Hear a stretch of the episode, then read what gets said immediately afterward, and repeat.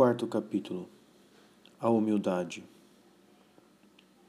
Diante da sabedoria infinita, acreditem-me que vale mais um pouco de estudo da humildade e um ato desta virtude do que toda a ciência do mundo. Livro da Vida, capítulo 15, parágrafo 8. Desde as primeiras moradas, Santa Teresa nos falou da necessidade do conhecimento de si mesmo para avançar na vida espiritual. Recolhemos sua doutrina num dos primeiros capítulos deste estudo. Mas este conhecimento, ainda que preciso, daquilo que somos diante de Deus e das nossas más tendências, não basta. Ele deve comunicar-se à nossa vida e à nossa alma. Criar aí uma disposição de até mesmo uma atitude, um comportamento da alma em toda a sua vida espiritual. É apenas ao transformar-se em humildade que o conhecimento de si adquire toda a sua eficácia. Santa Teresa não se cansa de proclamar a necessidade da virtude da humildade. Ao descobri-la numa alma, fica tranquila quaisquer que sejam as formas de oração que a acompanham.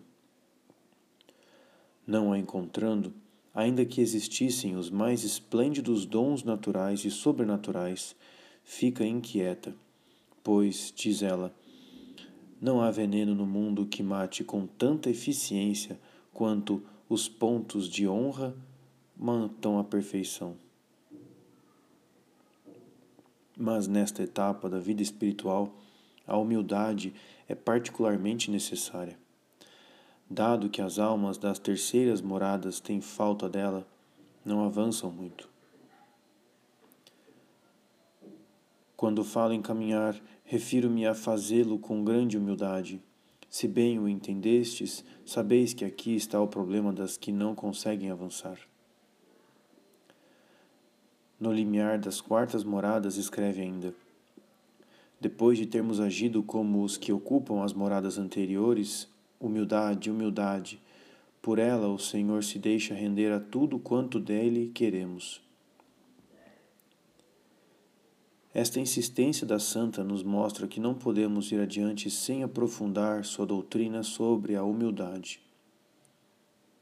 Depois de nos termos convencido de sua necessidade, iremos ver seus graus assim como as formas de orgulho às quais ela se opõe, e diremos uma palavra a respeito dos meios para adquiri-la. Necessidade da humildade. A alma nestas regiões deve se dispor às influências da sabedoria de amor. Se o dom de si provoca esta sabedoria, a humildade a atrai irresistivelmente. É o que nos manifesta de uma maneira luminosa a conduta de nosso Senhor no Evangelho. Seguindo Jesus em sua vida pública, não podemos deixar de notar a sábia discrição que ele observa na manifestação da qualidade da sua missão e da sua doutrina. Com efeito, usa habitualmente parábolas cujo simbolismo, sem dúvida, mais claro para os orientais do que para nós, deixa, no entanto, lugar a tais obscuridades que os apóstolos pediam geralmente, em particular, uma explicação detalhada. Um dia em que se dirigia com seus apóstolos a Cesareia de Filipe, Jesus lhes faz a pergunta: Quem dizem os homens ser o filho do homem? Responderam-lhe: Uns afirmam que é João Batista, outros que é Elias, outros ainda que é Jeremias ou um dos profetas. E vós, quem dizeis que eu sou? Simeão Pedro lhe respondeu: Tu és o Cristo, o Filho do Deus vivo. Jesus lhe respondeu: Bem-aventurado és tu, Simão, filho de Jonas porque não foi carne ou sangue quem te revelaram isso, e sim o meu Pai que está nos céus.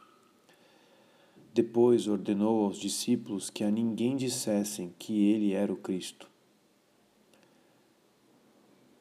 Esta cena nos mostra que Jesus não tinha revelado sua qualidade de Messias aos seus apóstolos e que, mesmo neste segundo ano de sua pregação, não queria que ela fosse publicamente desvendada. Aliás, a multidão procura penetrar no mistério que envolve as origens de Jesus e sua missão. São João nos faz ouvir um eco das discussões apaixonadas que se levantam a esse respeito por ocasião da festa dos tabernáculos, no último ano da vida pública do Salvador. Entre outras, alguns entre a multidão ouvindo essas palavras diziam: Esse é verdadeiramente o profeta. Diziam outros: É esse o Cristo. Mas alguns diziam: Porventura pode o Cristo vir da Galiléia? A Escritura não diz que o Cristo será da descendência de Davi e virá de Belém, a cidade de onde era Davi? produziu-se uma cisão entre o povo por sua causa. Citação de João, João capítulo 7, versículos de 40 a 43. Jesus não desfaz o equívoco.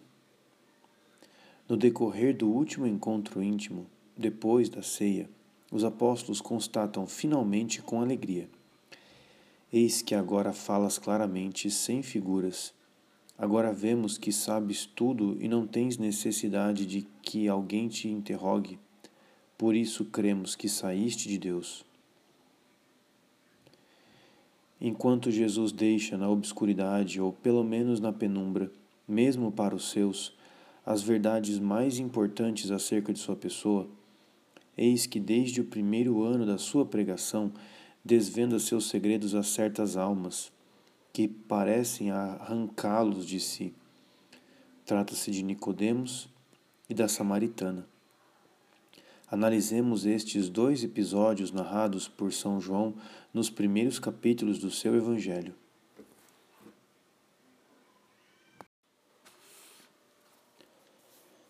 Nicodemos é um doutor da lei, membro do Sinédrio, faz parte da aristocracia religiosa e social de Jerusalém como muitos de seus colegas, escutou e acolheu Jesus com benevolência quando de sua primeira viagem a Jerusalém.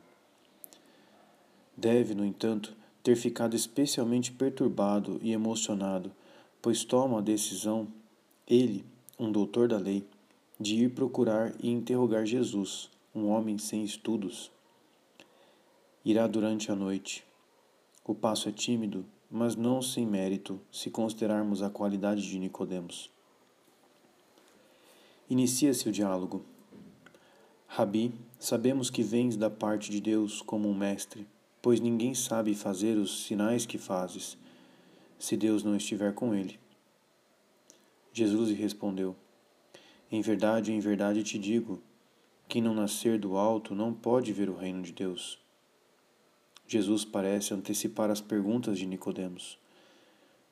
Este não compreende. Como pode um homem nascer sendo já velho?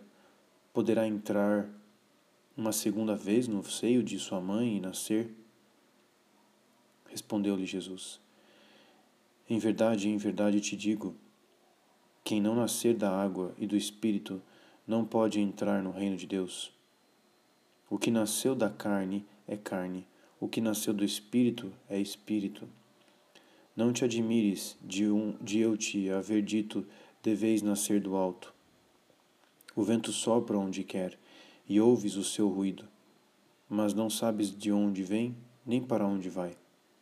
Assim acontece com todo aquele que nasceu do Espírito. A linguagem é elevada, digna de tal interlocutor.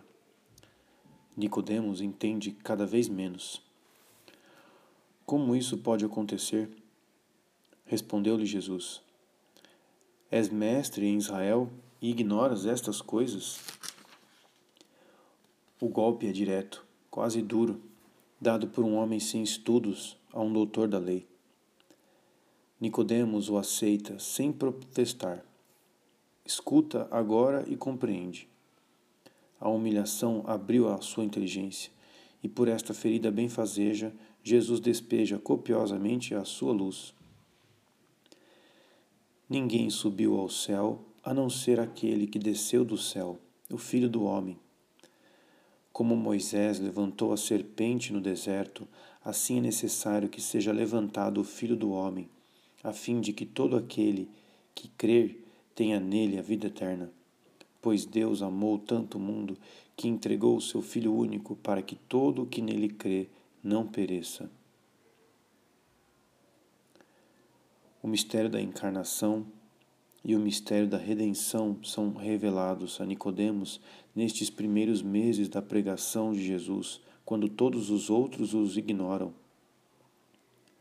Nicodemos compreendeu, vai lembrar-se, e no dia em que se der o dra drama do Calvário, enquanto os apóstolos terão fugido diante do mistério da cruz, sairá corajosamente da sombra e levando cerca de cem libras de uma mistura mirra e aloés, se juntará a José de Arimateia para prestar as últimas homenagens ao divino crucificado. Alguns dias depois, Jesus deixa Jerusalém. Para voltar a Galiléia, toma o caminho direto da Samaria. Após longas horas de caminhada, ei-lo por volta do meio-dia junto ao poço de Jacó, perto de Sicar. Enquanto os discípulos partiram para a cidade vizinha a fim de procurar alimentos, uma mulher da Samaria aproxima-se para tirar água. Jesus pede-lhe de beber. A samaritana se admira. Intuiu neste estrangeiro um judeu. Como ousa, pois ele, um judeu, pedir tal favor a uma samaritana? Ele, homem, dirigir-se assim a uma mulher? Não conhece então o ódio implacável que divide judeus e samaritanos? Não deve julgar-se feliz por o deixarem em paz? Altiva e quase rancorosa responde: Como, sendo judeu, tu me pedes de beber, a mim que sou samaritana? Jesus não se deixa impressionar por este tom e esta atitude. Se conhecestes o dom de Deus, e quem é que te diz: Dá-me de beber? Tu é que lhe pedirias, e ele te daria água viva. Agora a mulher ironiza, talvez um pouco embaraçada. De onde, pois, tiras essa água viva? És porventura maior que o nosso pai Jacó, que nos deu este poço? Jesus insiste e esclarece: Aquele que bebe desta água terá sede novamente mas quem beber da água que eu lhe darei, nunca mais terá sede. Esta descrição fez nascer um desejo que se exprime respeitosamente: Senhor, dá-me dessa água para que eu não tenha mais sede. A samaritana ainda não compreendeu. Aliás, ela ainda não está pronta para receber o dom maravilhoso que o Mestre lhe propõe. A conversa prossegue. Vai, chama teu marido e volta aqui. A mulher respondeu: Não tenho marido. Jesus lhe disse: Falaste bem, não tenho marido. Pois tiveste cinco maridos e o que agora tens não é teu marido. Nisso falaste a verdade. Sob o choque desta revelação humilhante, a mulher muda de atitude. Era altiva e quase injuriosa, ei-la respeitosa, humilde e submissa pela ferida da humilhação aceita, a luz já entrou em sua alma. Senhor, diz ela, vejo que és um profeta. Esta profunda ferida se abre para receber a luz, e Jesus vai doá-la com abundância. Diz que é dos judeus e não da Samaria que vem a salvação. Contudo, que esta mulher se console, mas vem a hora e é agora em que os verdadeiros adoradores adorarão o Pai em espírito e verdade. É o anúncio da Igreja. A samaritana, verdadeiramente insaciável, insiste: Sei que vem um Messias, que se chama Cristo. Quando ele vier, nos anunciará tudo. Disse-lhe Jesus: Sou eu que falo contigo. Na sua alegria, que lhe faz esquecer o cântaro junto ao poço, esta mulher se dirige apressadamente para junto de seus compatriotas, a fim de lhes anunciar a boa nova. E muitos samaritanos daquela cidade creram nele, por causa da palavra da mulher. As torrentes de água viva que desceram a sua alma mediante a profunda ferida da humilhação, logo se transformaram, segundo a palavra do Mestre, numa fonte de água jorrando para a vida eterna.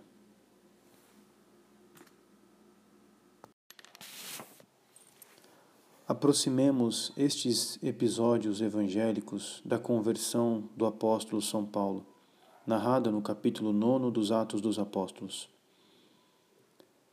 Saulo, respirando ainda ameaças de morte contra os discípulos do Senhor, dirigiu-se ao sumo sacerdote. Foi pedir-lhe cartas para as sinagogas de Damasco, a fim de poder trazer para Jerusalém presos os que lá encontrasse percebendo, pertencendo a esta doutrina, quer homens, quer mulheres. Obtém-nas. O jovem fariseu, feliz e orgulhoso da missão que lhe é confiada, parte para Damasco à frente de uma escolta. Que sonha ele? Ódio e ambição, sem dúvida nenhuma.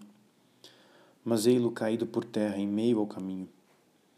Saulo, Saulo, por que me persegues? Ele responde: Quem és, Senhor? Eu sou Jesus, a quem tu estás perseguindo. Mas levanta-te, entra na cidade e te dirão o que deves fazer. Saulo levanta-te cego, as vestes sujas de pó. É assim, sustentado pelo braço de um dos seus companheiros, que ele entra na cidade. Durante três dias permanece privado da luz, sem beber, sem comer. Impotência, solidão, humilhação é o que Saulo encontra em Damasco, para onde viera com a brilhante ostentação de uma missão trazer o terror com as armas de um poder e de um ódio das, dos quais se orgulhava. Ao fim de três dias, Ananias vem encontrá-lo em casa de Judás, onde se tinha refugiado, e lhe impõe as mãos. Logo, caíram-lhe dos olhos umas como escamas, e recobrou a vista. Recebeu então o batismo e, tendo tomado o alimento, sentiu-se reconfortado. Foi assim, pela porta baixa da humilhação, que Paulo, o grande apóstolo, entrou no cristianismo e na luz do grande mistério do qual será o pregador e o ministro.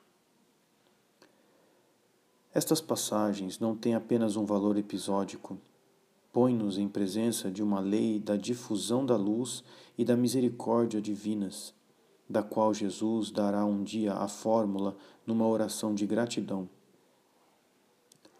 foi no regresso da missão dos setenta e dois discípulos enviados a pregar e que tinham voltado alegres, dizendo: Senhor, até os demônios se nos submetem em teu nome. Jesus estremece de alegria no Espírito Santo e diz: Eu te louvo, ó Pai, Senhor do céu e da terra, porque ocultaste essas coisas aos sábios e entendidos e as revelastes aos pequeninos. Sim, ó Pai, porque assim foi do teu agrado. Deus dá aos seus tesouros, dá os seus tesouros aos humildes, ao passo que os oculta aos orgulhosos e aos soberbos. É esta a lei que guia Jesus na sua ação. Não existe pecado do qual ele não tenha se achegado através de contatos que não eram perigosos para ele, mas que o seriam para outros.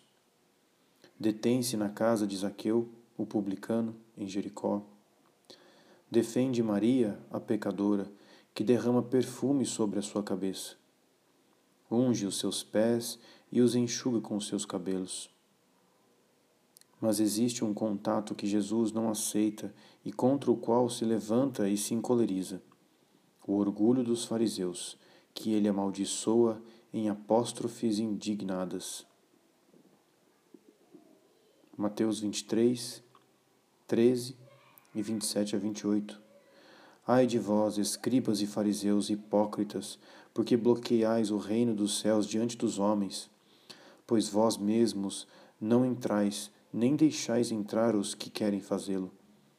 Ai de vós, escribas e fariseus hipócritas, sois semelhantes a sepulcros caiados, que por fora parecem bonitos, mas por dentro estão cheios de ossos de mortos e de toda podridão. Assim também vós, por fora pareceis justos aos homens, mas por dentro estáis cheios de hipocrisia e de iniquidade. Jesus Cristo prossegue a sua ação na Igreja seguindo a mesma lei. É isso que proclamam todos os mestres, mestres de vida espiritual, e mais especialmente aqueles que experimentaram a ação transbordante de Deus. Santa Teresa afirma: Não me recordo de ter recebido nenhuma graça especial das que falarei adiante num momento em que não estivesse desfeita por ver que era tão ruim. Santa Ângela de Foligno escreve: Quanto mais a alma está angustiada, despojada e profundamente humilhada, mais ela conquista com a pureza a aptidão para as alturas. A elevação de que se torna capaz é medida pela profundeza do abismo onde tem suas raízes e seus fundamentos. A mesma nota ardente marca o testemunho de Ruiz Breck. Quando o homem considera, no fundo de si mesmo, com os olhos abrasados de amor, a imensidão de Deus, quando em seguida, olhando para si mesmo, conta seus delitos contra o Senhor, imenso e fiel, não conhece desprezo suficientemente profundo para se satisfazer.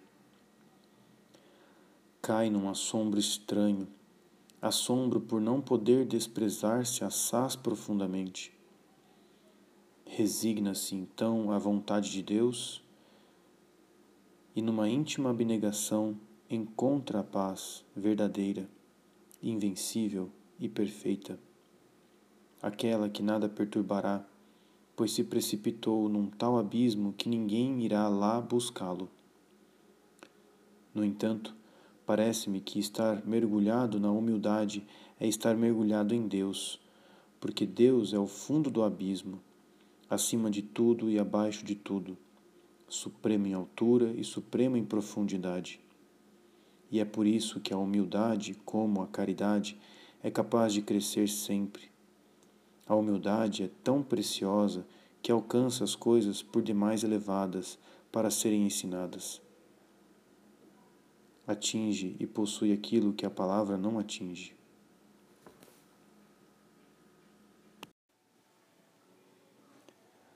Rui Breck, por outro lado, observa que a humildade não encontra necessariamente a sua origem no pecado. Os nossos pecados tornaram-se para nós fontes de humildade e de amor mas importa não ignorar uma fonte de humildade muito mais perfeita do que esta.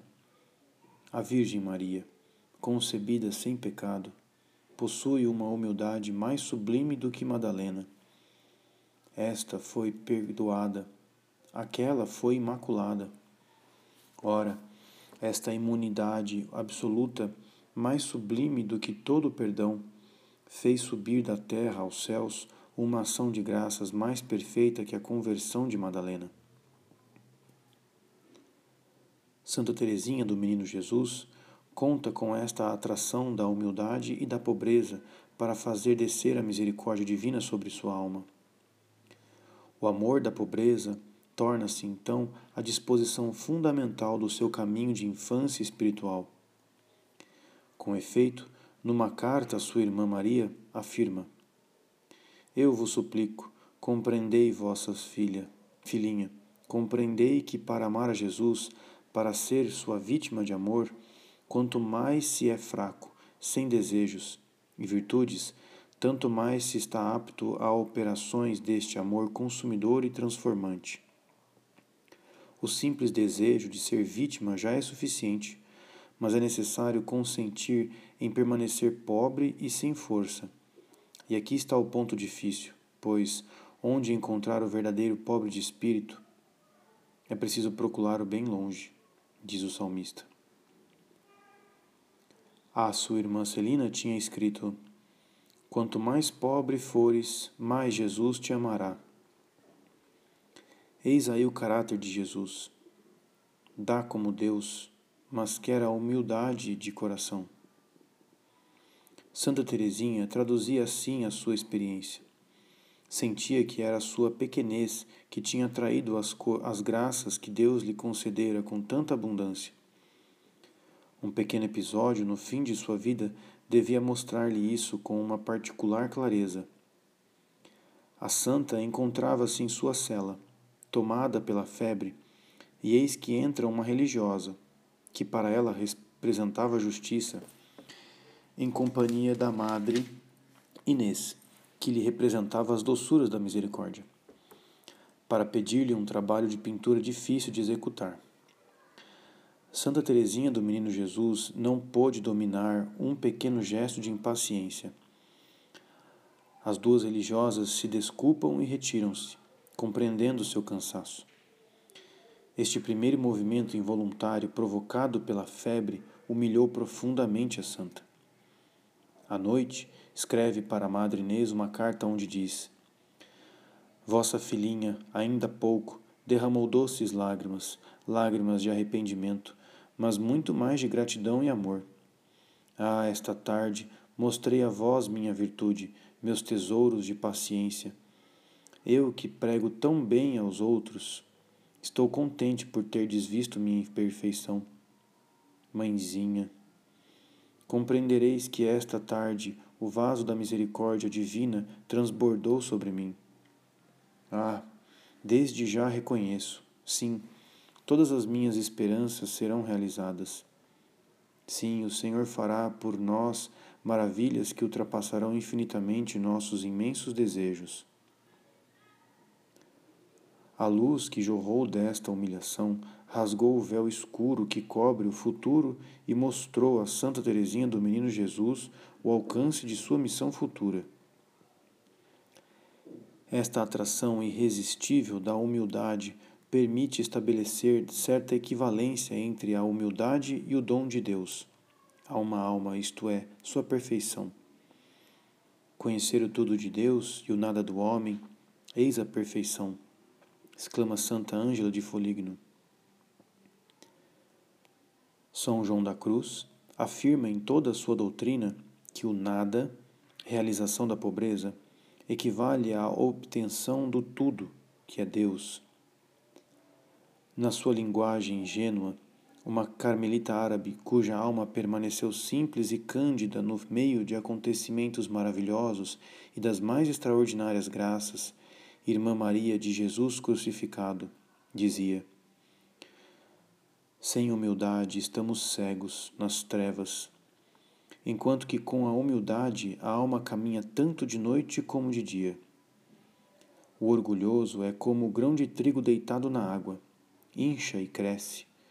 Esponde este grão ao sol, ao fogo, seca, fica queimado. O humilde é como o grão de trigo lançado à terra desce, esconde-se, desaparece, morre, mas é para reverdecer no céu. Imitai as abelhas, dizia ela ainda. Colhei em toda parte o suco da humildade.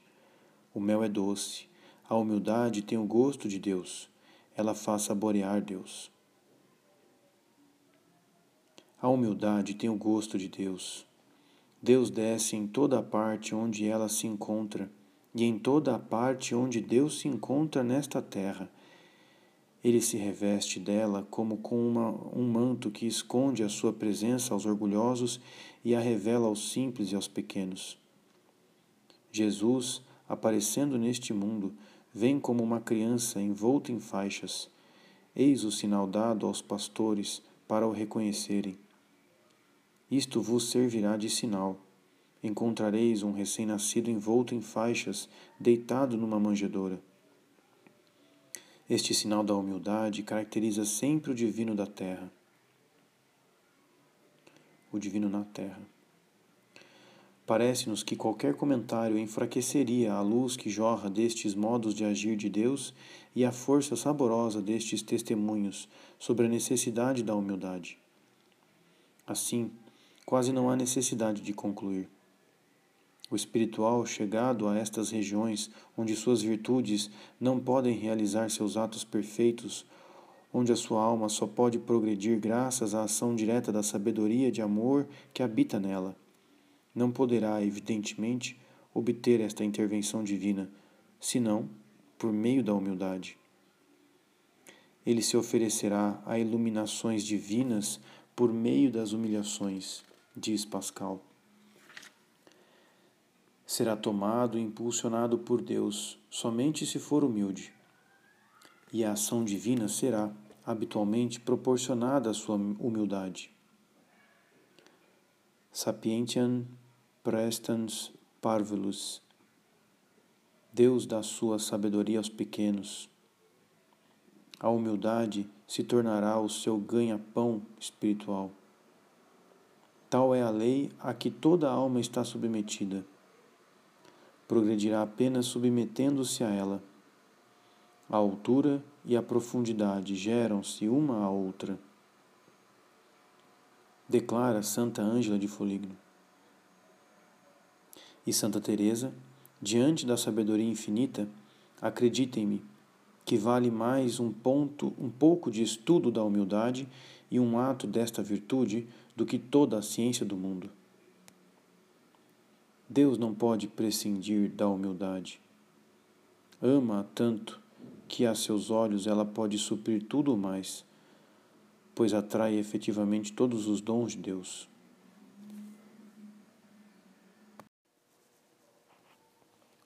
Graus e formas da humildade.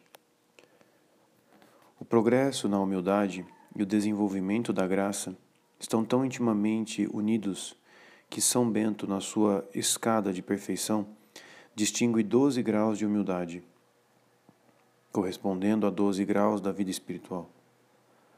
Por mais cativante e justificada que seja esta distinção, não a adotaremos, pois nos parece que no plano prático da vida moral é muito difícil distinguir estes 12 graus e a passagem de um para outro. Parece-nos preferível distinguir de uma maneira mais geral os graus de humildade a partir da luz que a ilumina e as suas diferentes formas a partir das formas de orgulho às quais se opõe. Primeiro, graus da humildade. Ao explicar por que a virtude da humildade exerce uma atração tão singular em Deus, Santa Teresa nos dá uma definição luminosa. Certa vez, pensando eu por que nosso Senhor aprecia tanto a virtude da humildade, deparei logo, a meu ver, sem que eu considerasse de modo repentino, com o seguinte: é porque Deus é a suma verdade, e a humildade é andar na verdade. E é a grandíssima verdade que de nós mesmos não temos nada de bom, mas só a miséria e o ser nada. E quem não entende isso anda na mentira. Quem mais o compreender, mais agradará a suma verdade porque anda nela. Atitude de verdade perante Deus.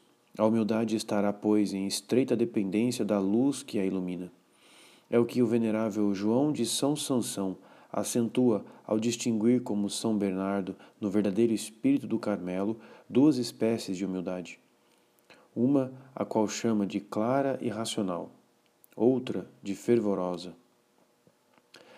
A humildade clara e racional é aquela que esclarece à luz da razão e que se fundamenta num trabalho de exame de si mesmo e de meditação sobre as verdades sobrenaturais e os exemplos de Nosso Senhor. A alma, ao ver sua impotência na ação, seus erros, o pecado que existe nela, ou ainda os aniquilamentos e as humilhações de Jesus Cristo, compreende a necessidade de se humilhar para realizar a verdade que a sua inteligência lhe descobre e para imitar o modelo divino. A humildade fervorosa, mais infusa do que adquirida, diz João de São Sansão, é produzida na alma por um raio da luz divina que, mostrando a transcendência de Deus, esclarecendo a pobreza da alma ou um mistério de Cristo, coloca a alma no seu lugar na perspectiva do infinito ou no lugar de Cristo. Aqui, afirma João de São Sansão, a razão cede e o homem arrebatado pelo silêncio eterno e tendo ultrapassado completamente sua inteligência, sua razão e sua própria pessoa, cai e desfalece em sua compreensão. Neste abismo, vê como o poder humano é curto e limitado para a compreensão desta infinita imensidade. A respeito da humildade racional, comparada à humildade fervorosa, João de São Sansão, que cultiva a hipérbole e o superlativo para suprir a pobreza da linguagem simbólica, geralmente utilizada pelos místicos e cujo emprego lhe está limitado pela sua cegueira, dirá: fingimento e mentira. Pelo testemunho de todos os espirituais, a distância entre a humildade fervorosa e a humildade racional é realmente imensa. A luz que a primeira produz, dado que vem diretamente de Deus, mediante os dons do Espírito Santo, é incomparavelmente mais intensa do que a luz da segunda, que provém da inteligência. Eis o testemunho de Santa Teresa. Quando o Espírito de Deus age, nada é preciso fazer para ter humilde, humildade e confusão, porque o próprio Senhor já as dá e de um modo bem distinto do que nós o fazemos com as nossas ínfimas considerações, que nada são diante da verdadeira humildade iluminada que é o Senhor que o Senhor ensina, trazendo tal confusão que a alma parece desfazer-se. E quanto maiores as graças, maior o entendimento. Esta luz intensa põe não só um relevo, em relevo os defeitos exteriores, mas ilumina as profundezas e, de alguma maneira, o próprio ser da alma que descobre, assim, sua pequenez e sua pobreza absolutas diante do infinito. Ela vê com muita clareza que é muito indigna, porque em quarto onde entra a luz do sol não há teia de aranha escondida. A alma vê a sua miséria. A vaidade está tão longe dela que ela tem a impressão de que não pode tê-la porque com seus olhos pouco ou nada pode ver. Sua vida passada lhe é apresentada depois, assim como a grande misericórdia de Deus, com grande verdade e sem que seja necessário recorrer ao entendimento, porque a alma acha cozido ali o que vai comer e entender. Eu sou aquele que é, dizia Deus a Moisés. E a Santa Catarina de Sena dizia também Nosso Senhor. Sabes, minha filha, quem tu és e quem eu sou? Tu és aquela que não é. Eu sou aquele que sou. Em toda a humildade fervorosa está o ser de Deus, com sua majestade e seu poder, que de uma maneira mais ou menos consciente para a alma se ergue diante dela na obscuridade e lhe mostra aquilo que é. Assim, esta luz tal como o Verbo de Deus produz aquilo que exprime. Na verdade, enquanto na humildade racional a convicção criada no espírito tem necessidade de um ato da vontade para se exprimir na atitude e na vida, a luz da humildade fervorosa não só é ofuscante, mas eficaz. Cria um sentido profundo que invade todo o ser uma experiência vivida da pequenez e da, miséria, e da miséria que coloca a alma na atitude de verdade. Tanto ou ainda mais do que a intensidade da luz, esta experiência e esta realização constituem o valor da humildade fervorosa. Muitas vezes dolorosa e ao mesmo tempo pacífica, esta experiência em Santa Teresinha do Menino Jesus parece-nos alegre. Ó Jesus, Quão ditoso é o teu passarinho por ser fraco e pequeno! O que seria dele se fosse grande? Jamais teria a audácia de aparecer em tua presença, de dormitar diante de ti. Sim, eis ainda uma fraqueza do passarinho. Quando quer fixar o sol divino e as nuvens o impedem de ver um único raio, seus olhinhos se fecham sem querer sua cabecinha se esconde sobre a asinha e o pobrezinho adormece, pensando fixar sempre seu astro querido. Ao despertar, não se desola, seu coraçãozinho fica em paz. Agora resigno-me a me ver sempre imperfeita, e nisso encontro minha alegria. Também eu tenho muitas fraquezas, mas alegro-me com isso. É tão doce sentir-se fraca e pequena. Não nos cansamos de escutar tais expressões. Haverá algum outro santo em quem possamos admirar um triunfo tão tranquilo e tão alegre da humildade fervorosa? Ademais, segundo o testemunho da própria Santa Teresinha do Menino Jesus, esta humildade fervorosa foi a grande graça da sua vida. Prefiro simplesmente confessar que o Todo-Poderoso fez grandes coisas na alma da filha de sua Divina Mãe, e a maior delas é a de lhe ter mostrado sua pequenez, sua impotência. E esta humildade fervorosa esteve no princípio de todas as suas grandezas. Pensava que nascera para a glória, e procurando o meio de consegui-la, Deus inspirou-me os sentimentos que acabo de escrever. Fez-me compreender ainda que minha glória não apareceria aos olhos mortais, que consistiria em me tornar uma grande santa. Este desejo poderia parecer temerário, considerando quanto era fraca e imperfeita e como ainda o sou após sete anos passados em religião. Contudo, tenho sempre a mesma audaciosa confiança de me tornar uma grande santa, pois não conto com os meus méritos, não tendo nenhum, mas espero naquele que é a própria virtude, a própria santidade é Ele somente que, contentando-se com meus fracos esforços, haverá de me levar até si, e cobrindo-me com seus méritos infinitos, fará de mim uma santa. Esta humildade fervorosa está também na base de toda a sua doutrina da infância espiritual, porque quanto mais se é fraco, sem desejos e virtudes, tanto mais se está apto a operações deste amor consumidor e transformante. É esta humildade fervorosa, fruto da ação do Espírito Santo, que atrai suas novas efusões. É ela que faz a alma entrar nas quartas moradas e aí a faz avançar em direção aos vértices da vida espiritual.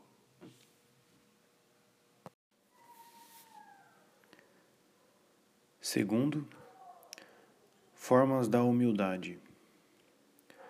Tendo feito a distinção entre humildade racional e humildade fervorosa, segundo a natureza da luz que as produz, parece-nos difícil levar avante a distinção para cada uma delas, procurando apreciar a intensidade da luz que a produz e a perfeição da atitude interior que cria, pois uma e outra escapam a uma análise precisa.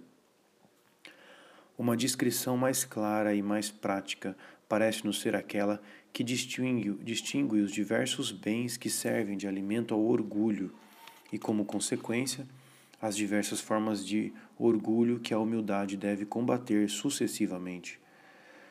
Podemos considerar, sob este aspecto, a humildade lutando com o orgulho que se apoia em bens exteriores, com o orgulho da vontade, com o orgulho da inteligência e o orgulho espiritual. Para combater estas formas de orgulho, cada vez mais sutis e sempre mais perigosas, pois se alimentam de bens cada vez mais preciosos, a própria humildade deve refinar-se e aprofundar-se. Então, estabelece-se assim uma progressão lógica da humildade, tanto para a humildade racional como para a humildade fervorosa. Item A orgulho dos bens exteriores. Estes bens exteriores são todos aqueles que asseguram honra e consideração, por conseguinte, vantagens e qualidades exteriores, a beleza, a fortuna, o nome, a classe, as honras. Estes bens constituem uma simples fachada, brilhante talvez, que encobre. Temos consciência disso muito mal a nossa pobreza interior. No entanto, gostamos de apoiar neles o sentimento da nossa própria excelência e as exigências de honras e de louvores.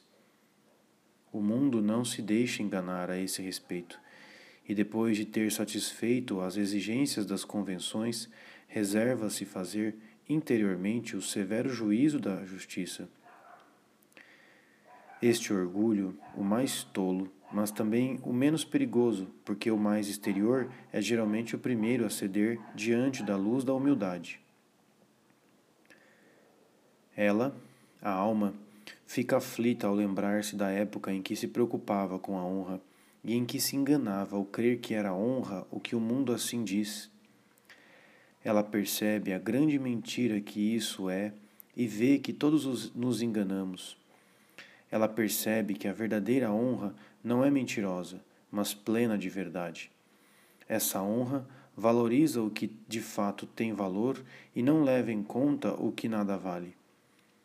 Porque é nada, e menos que nada, tudo que se acaba e não contenta a Deus. Ela ri de si mesma, do tempo em que levava em conta o dinheiro e a sua cobiça. Santa Teresa assinala, sobretudo, o ponto de honra, porque é castelhana e filha de fidalgos do século XVI, no país de Alcide. Sobre o ponto de honra, Santa Teresa escreve: Vejo algumas pessoas santas em suas obras que são tão grandes que deixam as pessoas abismadas. Valha-me Deus, porque ainda se encontra na terra tal alma? Como não está ela no auge da perfeição? Que que é isso? Quem detém a quem tanto faz por Deus? Ó, oh, ela está presa a um ponto de honra. E o pior é que não quer entender o que é, que o está e às vezes o demônio a convence de ser obrigada a conservar esse apego. Acreditem em mim. Creiam, pelo amor do Senhor, nessa formiguinha que Ele quer que fale. Se não for tirado, esse defeito será como uma lagarta.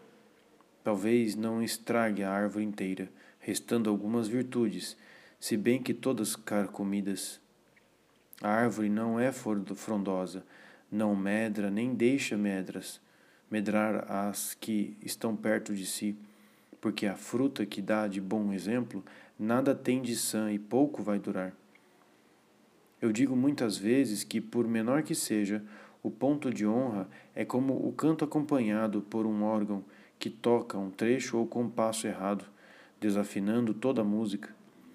Trata-se de coisa que em toda parte muito prejudica a alma mas que nesse caminho de oração gera pestilência. O ponto de honra preservou-a de certos perigos quando era jovem, porque não teria querido fazer nada contra a honra. Mas este sentimento de honra, tão profundamente enraizado nela, só será purificado com o correr do tempo. Estava ligada por um sentimento de gratidão para com as pessoas que via naquelas conversas de locutório, as quais recusava ao padre Baltazar. Sacrificar e somente a palavra divina escutada em, seus prime em seu primeiro arrombamento pôde fazê-la renunciar. Mas não havia aí também aquela satisfação que ela encontrava na companhia da melhor sociedade de Ávila, nos colóquios que, com tanta desenvoltura, tornava brilhantes e espirituais ao mesmo tempo em que sobrenaturais? O exemplo de Santa Teresa nos mostra que o apego desordenado a estes bens exteriores, quando são bens de família ou de raça, pode ser tão tenaz que não cede senão às purificações das sextas moradas. Aquilo que a santa nos diz a respeito das almas encerradas nas terceiras moradas, porque por demais racionalmente apegadas aos bens da terra ou preocupadas com a sua honra, revelam-nos as graves consequências de tal desregramento. Por isso, a santa perseguirá com severidade qualquer suscetibilidade orgulhosa.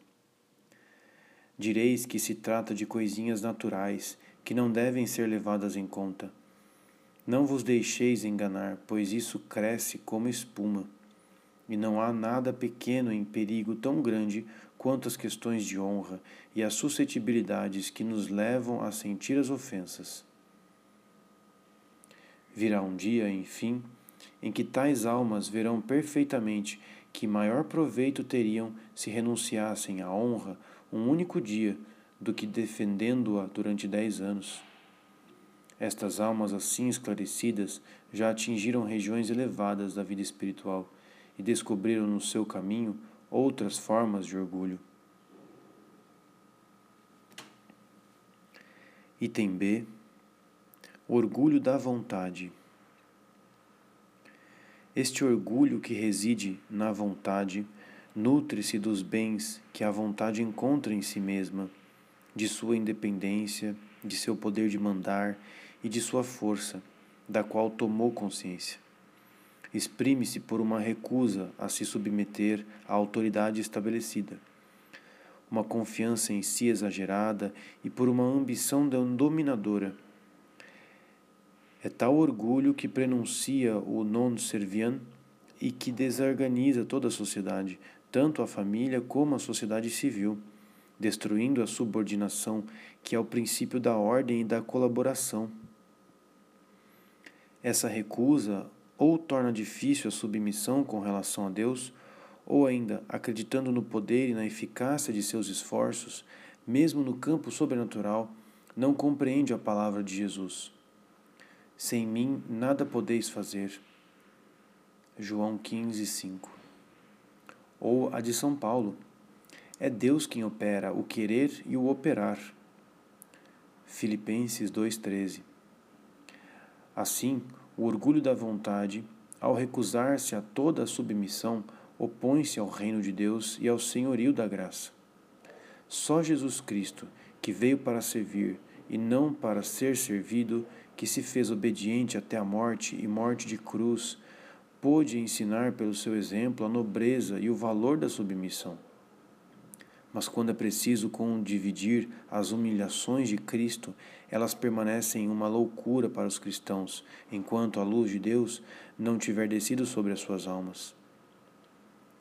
As primeiras orações contemplativas, ao revelarem à alma de forma obscura uma presença transcendente nos suaves caudais da quietude ou na impotência da aridez, golpeiam o orgulho, agrilhoando a vontade as graças de união das quintas moradas que submergem as faculdades na obscuridade do divino, de onde regressam com a certeza de um contato com Deus, quebram-nas, e a vontade doravante estará dócil a todas as vontades de Deus. Um longo e duro trabalho de ascese poderá suprir esta graça mística e merecer o senhorio divino que realizará a união de vontade.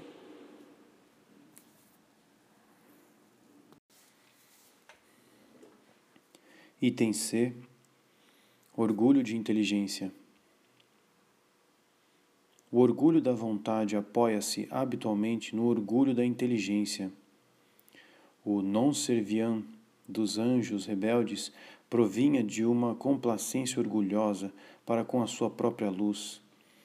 Fascinados pelo seu próprio estado, estes espíritos não tiveram um olhar para a luz eterna de Deus e fixados nesta atitude pela simplicidade de sua natureza, renunciaram face ao face a face divino e se condenaram à privação eterna de Deus. O pecado angélico é o pecado do orgulho do espírito. Este pecado encontra nas deficiências da natureza humana, submetida às paixões e à instabilidade, uma desculpa e uma possibilidade de perdão e de arrependimento. Permanece, contudo, um pecado entre os mais graves e mais pesados de consequências, pois procede da mais elevada faculdade humana e a subtrai à luz divina, cuja transcendência exige a submissão.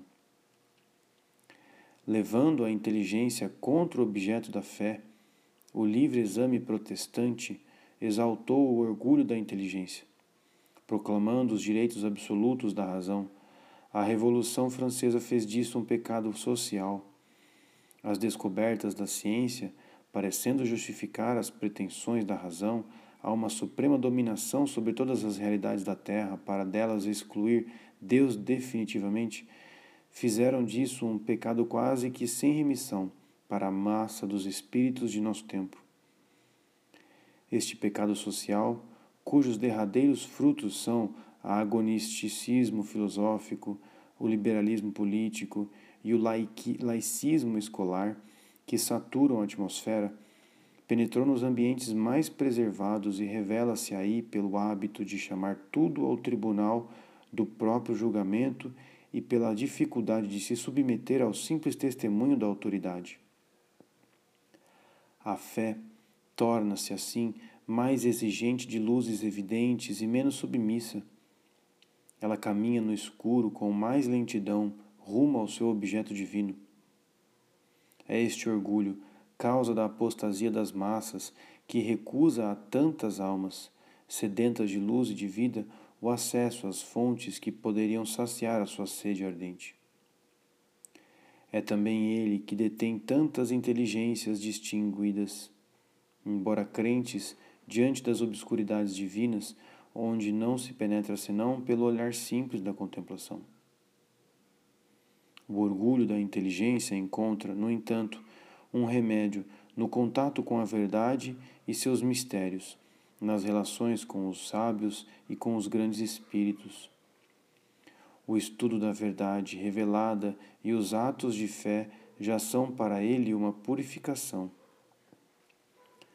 Mas ele não será purificado profundamente, senão mediante as invasões da própria luz, no princípio dolorosa e obscura, esperando que essa produza uma semiclaridade da aurora.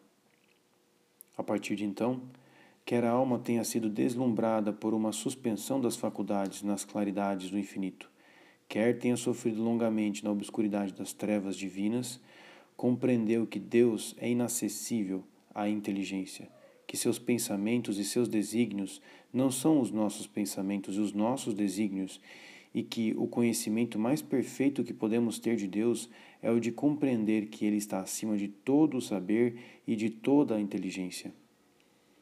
Respeitosa e amorosa diante da realidade divina, ela não ousa mais erguer as luzes da razão e regozijar-se para por nada saber, nada poder, nada compreender, a fim de que apoiada sobre uma fé mais pura e mais firme, possa penetrar mais profundamente na obscuridade luminosa dos mistérios que lhes são propostos. Nestas regiões onde o conhecimento falha, o orgulho da inteligência é purificado. Desta forma, a luz chega abundantemente à alma que descobre todas as coisas em seu lugar na perspectiva da eternidade. Assim, Santa Teresa não pôde impedir-se de desejar esta luz para todos aqueles que têm o seu cargo, a seu cargo os grandes interesses dos povos.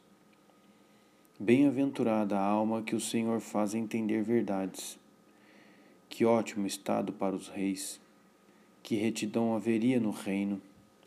Quantos males teriam sido evitados e se evitariam? Como não fazer nossas estas reflexões e esta aspiração no momento em que a decadência da civilização cristã, as desordens e as lutas que afligem o mundo encontram a sua fonte em falsas luzes ou ideologias construídas pelo orgulho do espírito?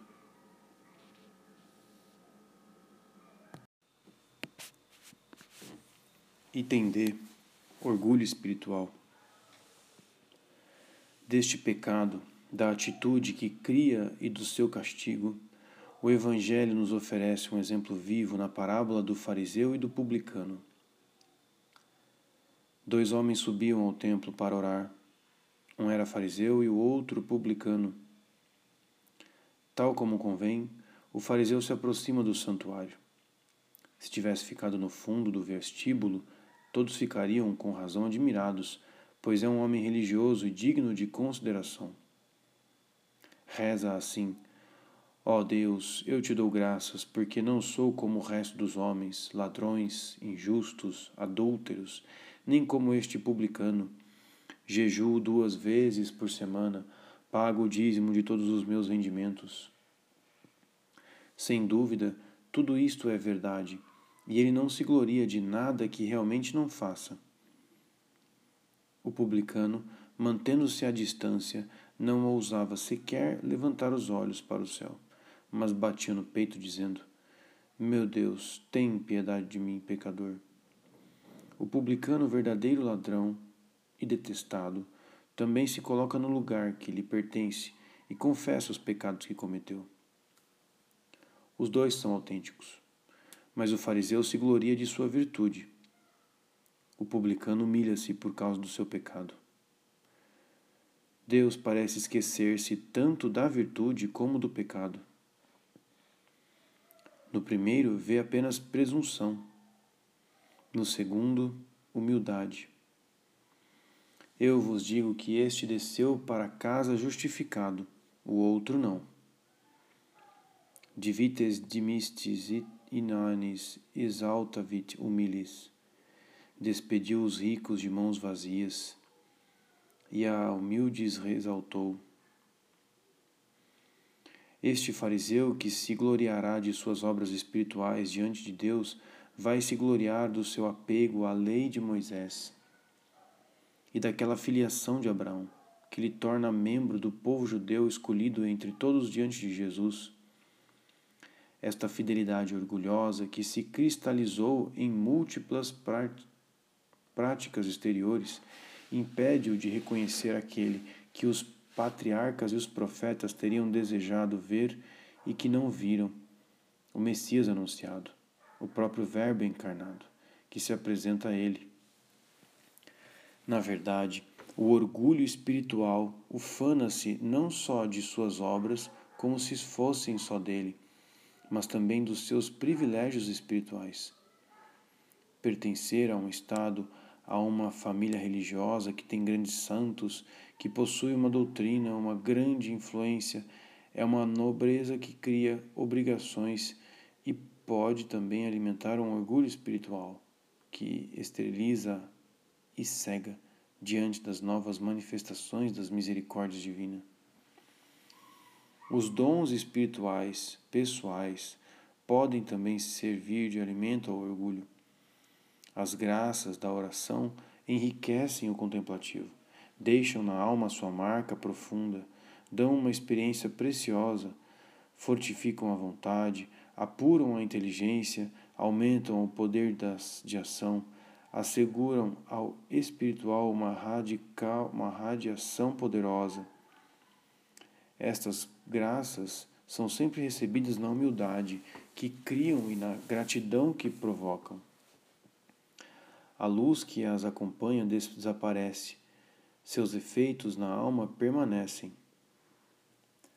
A tentação pode vir em seguida, sutil e inconsciente.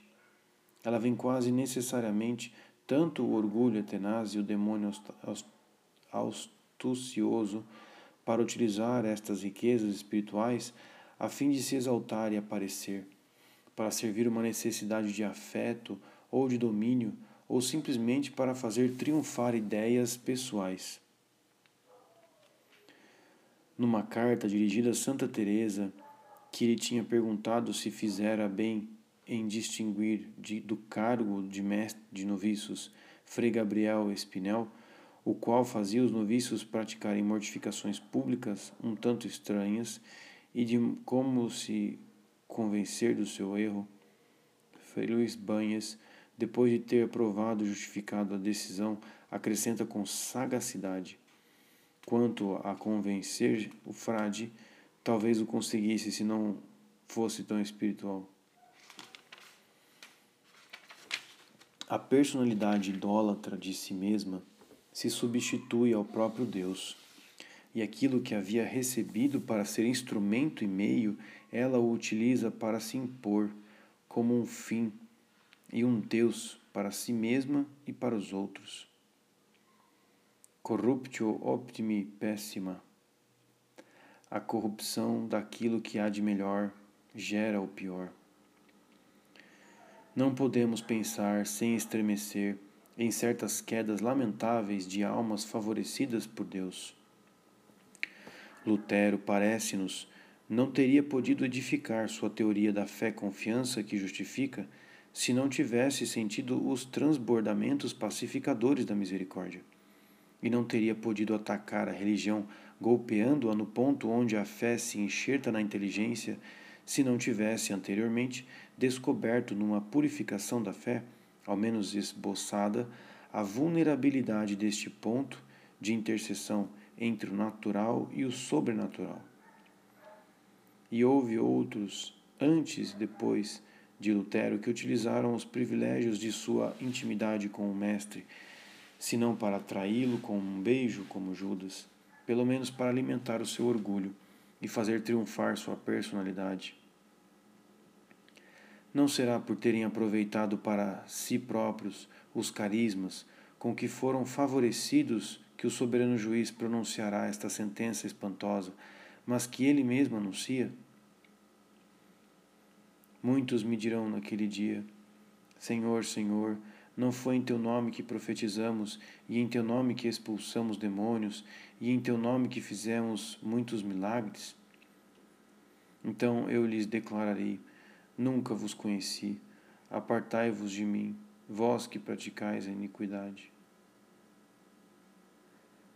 Ai, pois, deste orgulho espiritual que se estabelece nos dons de Deus o ciúme divino exerce-se com tanto mais severidade quanto mais os bens que lhe são subtraídos pelo orgulho são elevados, gratuitos e puramente obra do próprio Deus.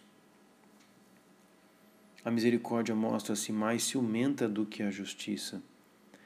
Lesada pelo orgulho, mostra-se mais exigente para os favores sobrenaturais de que goza do que para os dons naturais e as virtudes que ele se atribui como próprios. O fariseu, que exibe orgulhosamente suas obras, vai-se embora de mãos vazias.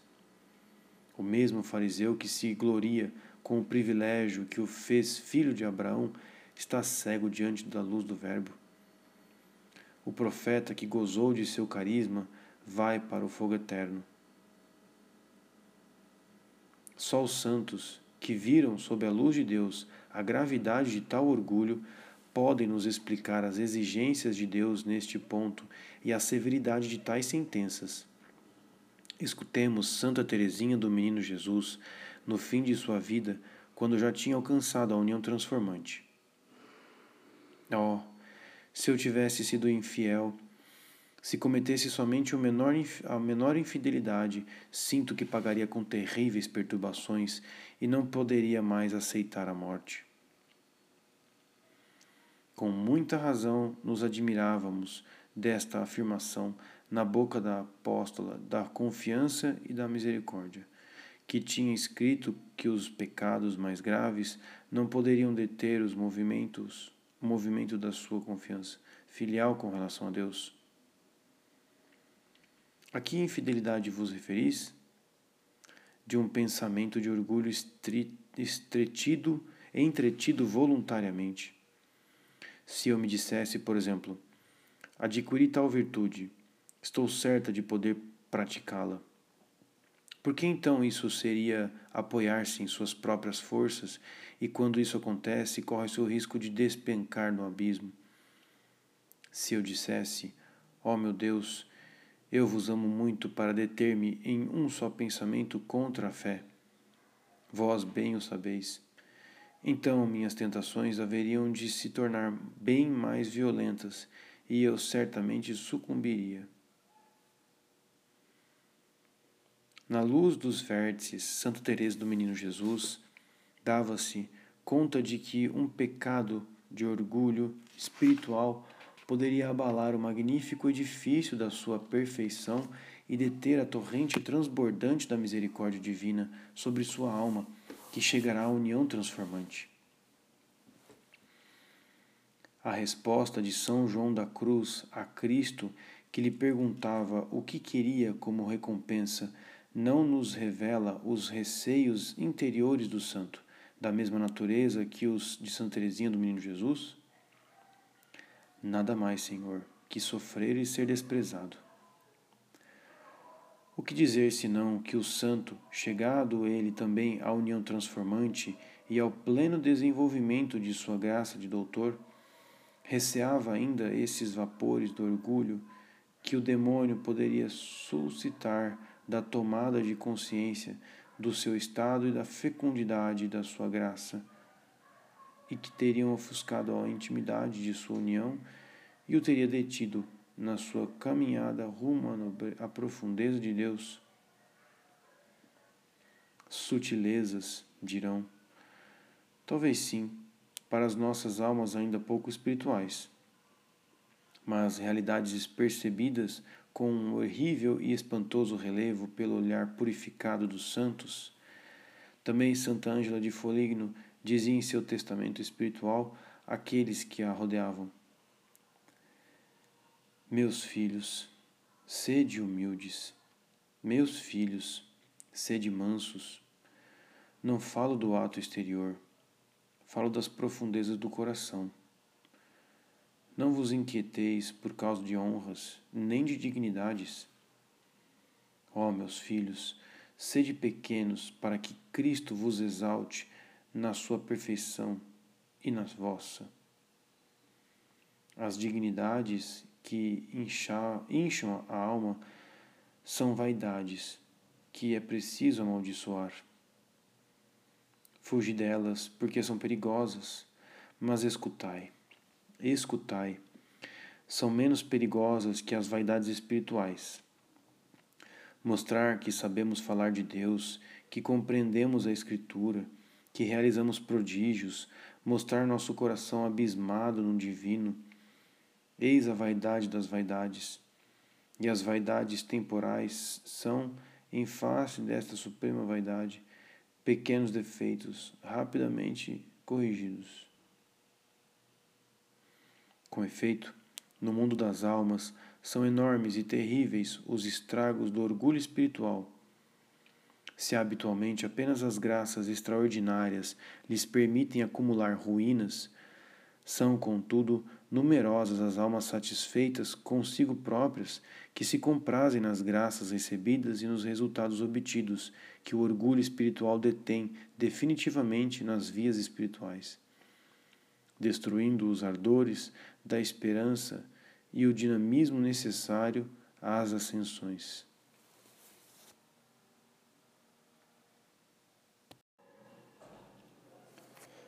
Meios para adquirir a humildade.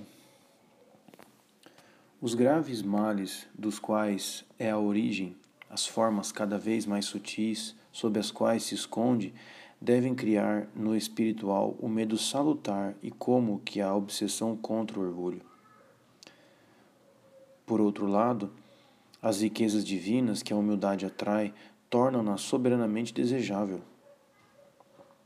Como adquirir esta virtude? Podemos tratar só brevemente deste problema prático, aliás, diversas vezes abordado. Desde as primeiras moradas, Santa Teresa fez notar que a alma deve estabelecer os fundamentos da humildade sobre o conhecimento de si mesma. O exame de consciência deve fornecer os dados para tal conhecimento de si mesmo. No entanto, desde o princípio, a Santa nos adverte que o mais profundo conhecimento de si mesmo não se adquire por meio da introspecção direta, mas pelo olhar sobre as perfeições de Deus. Alerta-nos contra as falsas humildades suscitadas pelo demônio que prolongam o inútil ensimesmar-se provocar o constrangimento na ação e finalmente geram desânimo. Ademais, o exame de consciência não poderá produzir senão a humildade racional. Ora, é da humildade fervorosa que a alma tem necessidade nas regiões da vida espiritual aonde chegamos. Esta humildade fervorosa é o fruto da luz de Deus sobre a alma. Seria, pois, vão pretender adquiri-la mediante os próprios esforços. Além disso, o orgulho é um inimigo sutil que parece subtrair-se a todos os ataques, fugindo sempre para mais longe em regiões mais profundas da alma. Reergue-se mais perigoso depois dos golpes que lhe deferimos, glorificando-se com os triunfos da humildade que pensava tê-la batido. Contudo, ainda que os atos de humildade não tenham por si mesmos senão uma eficácia relativa, são um testemunho de nossa boa vontade, do qual Deus se agrada e que recompensa com graças eficazes. Escreve Santa Teresa: Se quereis livrar-vos mais depressa da tentação do orgulho, tão logo ela vos assalte, pede à prelada que vos mande realizar alguma tarefa inferior, ou lutai como puderdes. No tocante a isso, refleti sobre o modo de sujeitar a vossa vontade em coisas que vos contrariam, pois o Senhor far-vos a descobrir as ocasiões, o que vai levar a tentação a durar pouco. Na verdade, não é raro que a graça flua abundante de gestos e atitudes de humildade que queriam ser sinceros e nos quais se expressavam, sobretudo, desejos de luz e de verdade. A oração é o meio recomendado por nosso Senhor para obter os favores divinos. Como remediá-lo esta tentação, irmãs? Ao meu ver, o melhor é fazer o que nos ensina o nosso Mestre: orar e suplicar ao Pai eterno que não nos permita cair em tentação.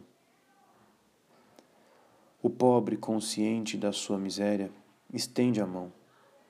O orgulhoso, que vê seu orgulho, deve tornar-se mendigo da luz da verdade, que cria a humildade, e a sua oração deve ser tanto mais instante quanto maior for o orgulho porque a humildade é um fundamento, é o fundamento e a condição de todo o progresso espiritual.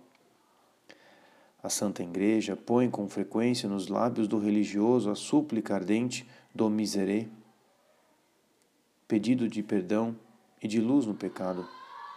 O orgulhoso, consciente do seu pecado amaldiçoado por Deus, deve colocar-se constantemente no último lugar, entre os pecadores, para atrair sobre si um olhar da misericórdia divina. O orgulhoso, que tomou o hábito de suplicar humildemente, faz nascer em si próprio uma fonte de luz e de vida. É necessário pedir a luz da humildade. Não é menos importante recebê-la bem.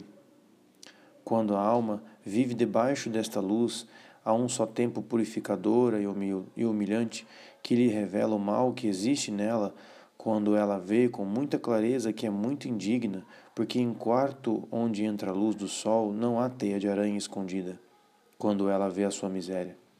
Quando a vaidade está tão longe dela que ela tem a impressão de que não pôde tê-la deve agradecer efusivamente a Deus esta luz e conservar encarecidamente a convicção saborosa que ela lhe traz. Trata-se de uma resposta à oração. Existe outra resposta divina menos agradável às vezes, mas que deve ser acolhida com a mesma gratidão. É a própria humilhação. Estas humilhações que nos causam nossas deficiências, nossas tendências talvez já retratadas, as nossas derrotas ou até os erros ou a má vontade do próximo, são testemunhos valiosos da solicitude de Deus que usa para a formação das almas todos os recursos de seu poder e de sua sabedoria. Como julgá-las de outra maneira quando vemos jorrar da humilhação, como do seu terreno normal, toda a graça profunda? Aceitá-las é um dever.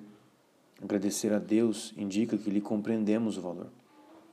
Pedi-las, como São João da Cruz, é estar já muito adiantado nas profundezas da sabedoria divina. Diz Santa Teresinha do Menino Jesus: Coloquemo-nos humildemente entre os imperfeitos, tenhamo-nos como pequenas almas que o bom Deus tem que sustentar a cada instante. Sim, é suficiente se humilhar, suportar com doçura suas próprias imperfeições. Eis a verdadeira santidade. Aprendei de mim, porque sou manso e humilde de coração, proclama Jesus em Mateus 11, 29. A humildade e a mansidão são as suas virtudes características, o perfume pessoal de sua alma aquele que ele deixa a sua passagem e que indica os lugares onde ele reina. A humildade de Cristo, humildade fervorosa por excelência, procede da luz do Verbo, que habita corporalmente nele e o esmaga com a sua transcendência. Pois entre a natureza divina e a natureza humana de Jesus Cristo, unidas pelos laços da união hipostática, subsiste a distância do infinito Este infinito esmaga a humanidade e a mergulha nos abismos de adoração e de humildade, onde ninguém mais poderia segui-lo, porque ninguém mais contemplou de tão perto e tão profundamente o infinito. Mas este infinito é amor que se doa, unção que se espalha. Assim, o esmagamento que provoca é suave, pacífico e beatificante. Jesus Cristo é tão manso quanto humilde. Humildade e mansidão, força e suavidade, odor de Cristo e também odor da humildade fervorosa. Isso já é o sinal autêntico de contatos divinos e um apelo discreto, mas insistente, às nossas visitas da misericórdia de Deus.